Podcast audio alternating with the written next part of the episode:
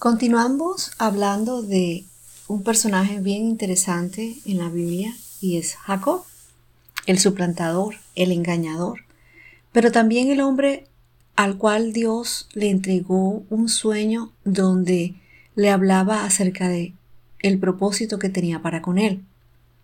Y dice la palabra en Génesis 29:9 que Jacob, llegando ya a su lugar de destino, se encuentra con Raquel, que estaba con los rebaños de su padre.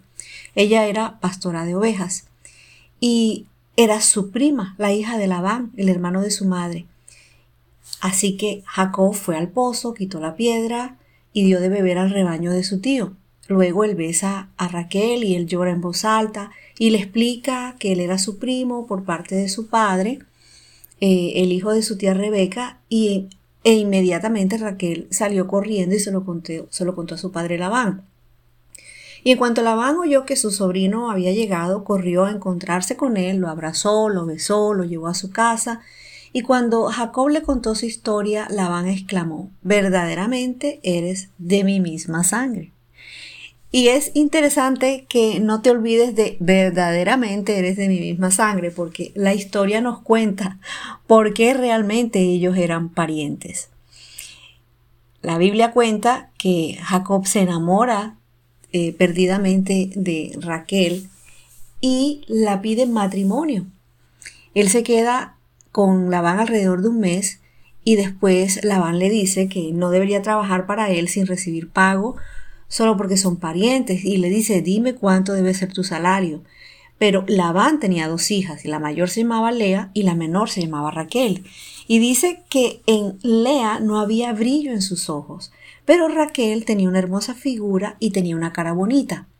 Y Jacob estaba enamorado de Raquel, así que le dijo a su padre, yo voy a trabajar por ti siete años si tú me entregas como esposa a Raquel, tu hija menor. Y el, y el suegro y el tío le dice, de acuerdo, yo prefiero entregártela a ti que a cualquier otro, así que quédate y trabaja para mí. Así que, así que Jacob estaría tan enamorado de Raquel que trabajó siete años para obtenerla, porque su amor por ella era muy fuerte, así que dice la Biblia que le parecieron pocos días. Él amaba realmente a esa mujer.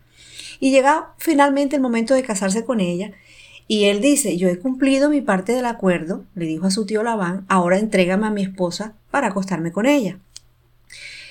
Y Labán invitó a toda la gente de los alrededores y preparó una gran fiesta de bodas. Pero aquella noche, cuando estaba oscuro, dice la palabra, que Labán tomó a Lea y se la entregó a Jacob y él durmió con ella. Imagínense tal engaño. Y a la mañana siguiente, cuando Jacob se despierta y vio que era Lea, dice, pero ¿qué me has hecho?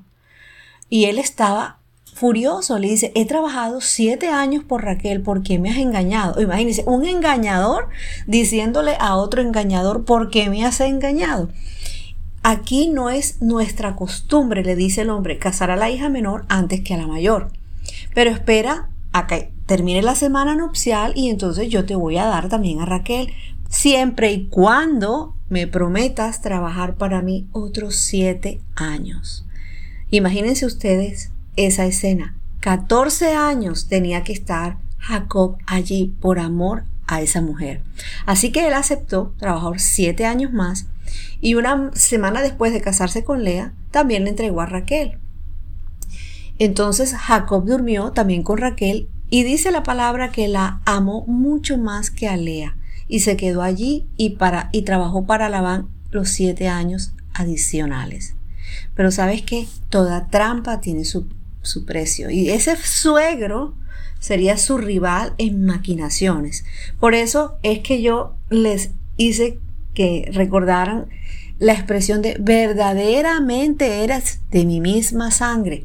Y después de trabajar siete años por la promesa de casarse con la bella Raquel, le quita el velo, se da cuenta que se ha casado con la hermana mayor. 14 años y muchas trampas más tarde, cuando Jacob por fin regresa a casa, tendrá que enfrentarse a Esaú y a la posibilidad de su venganza. Sabes, las opciones de, de Jacob no resultan a la larga en una vida feliz. Probablemente Jacob no se apercibió del engaño por la costumbre antigua de que la novia no se quitase el velo, que solo dejaba al descubierto sus ojos, hasta después de la consumación del matrimonio, como un símbolo de la posición que el varón hacia la mujer, o sea, en ese momento era así. Lo cierto es que Jacob no tuvo más remedio que trabajar otros siete años por Raquel. Labán podía haberle dado a, dado a Raquel en ese mismo momento, pero, pero sabes que no le convenía, porque ya él estaba viendo a Jacob como un negocio.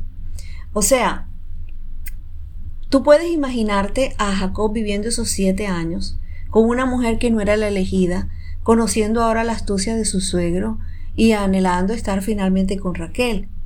Y, seguramente esos años se hicieron largos y esforzados. Había sido engañado de la misma manera en que él había engañado a su hermano. Así terminaba el heredero de la primogenitura de Abraham y el hijo mimado de Rebeca. Pero sabes, aún no terminan sus aflicciones para poder tener finalmente a Raquel. Y la palabra nos cuenta que Jacob debe huir otra vez.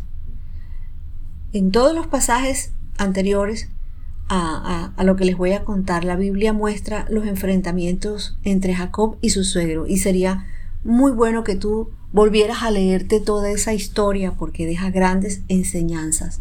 Ellos eran dos engañadores enfrentados y no dejaron de intentar todas las tretas posibles. O sea, la situación llegó a tal tirantez que ya no era posible convivir en paz.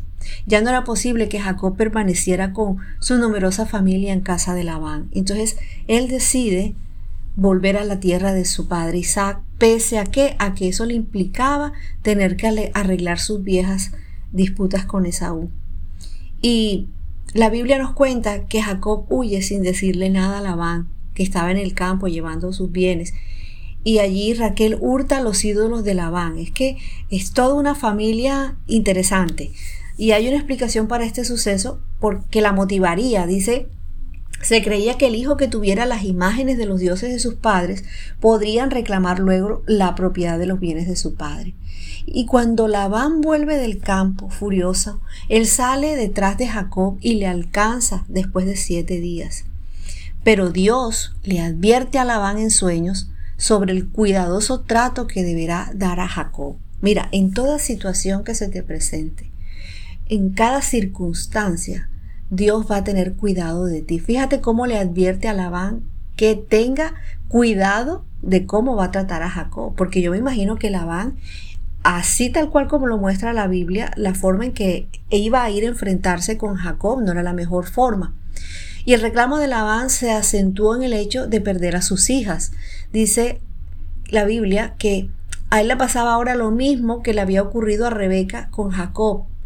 Y no deja de llamar la atención la astucia de Raquel para evitar que su padre encontrara los ídolos que ella había hurtado. Eso lo puedes leer en la Biblia. Y Jacob no sabía que ella los había hurtado de manera tal que Labán no tenía manera de acusar a Jacob. Ella era digna hija de su padre. Mira, en medio de todo, Jacob reconoce la protección de Dios pese a que él no había actuado de acuerdo con sus mandamientos. Y él llega a un pacto con Labán, que con tristeza debe dejar marchar a sus hijas y a sus nietos. Labán también estaba recibiendo una paga por lo que él había sembrado. Nota que de alguna manera la desconfianza no desaparece entre ellos, porque ellos levantan un, en un altar en Galat eh, y ese era el límite que ninguno de los dos podía pasar. Un altar de piedras. Y sabes que así terminaron 20 años difíciles en la vida de Jacob, que solo había cosechado lo que había sembrado. Por eso es necesario que cada uno de nosotros miremos hacia nuestro interior y evaluemos qué es lo que nosotros hemos sembrado, porque sabes que las consecuencias buenas o malas de lo que hemos sembrado nos van a alcanzar. Y la historia de Jacob no termina aquí, la historia de Jacob continúa. Y es toda una historia de dolor, pero también de ver la manifestación de Dios, el respaldo de Dios en tiempos difíciles, el respaldo de Dios a pesar de todo el pasado de Jacob. Él miró a Jacob con amor, él miró a Jacob con perdón, él miró a Jacob con misericordia. Y de hecho así miró a toda su casa. Por eso en este momento es simplemente un momento para reflexionar y saber que aunque nosotros pequemos, aunque nosotros nos equivoquemos, aunque nosotros erremos en nuestras eh, actitudes, en nuestro constante vivir, cuando llegamos con un corazón sencillo, cuando reconocemos que Dios está en medio nuestro como poderoso gigante, podremos también ver de manera detallada y también en gran manera el amor, la misericordia y el cuidado de Dios para nosotros. Siembra bien para que coseches bien. Dios te bendiga.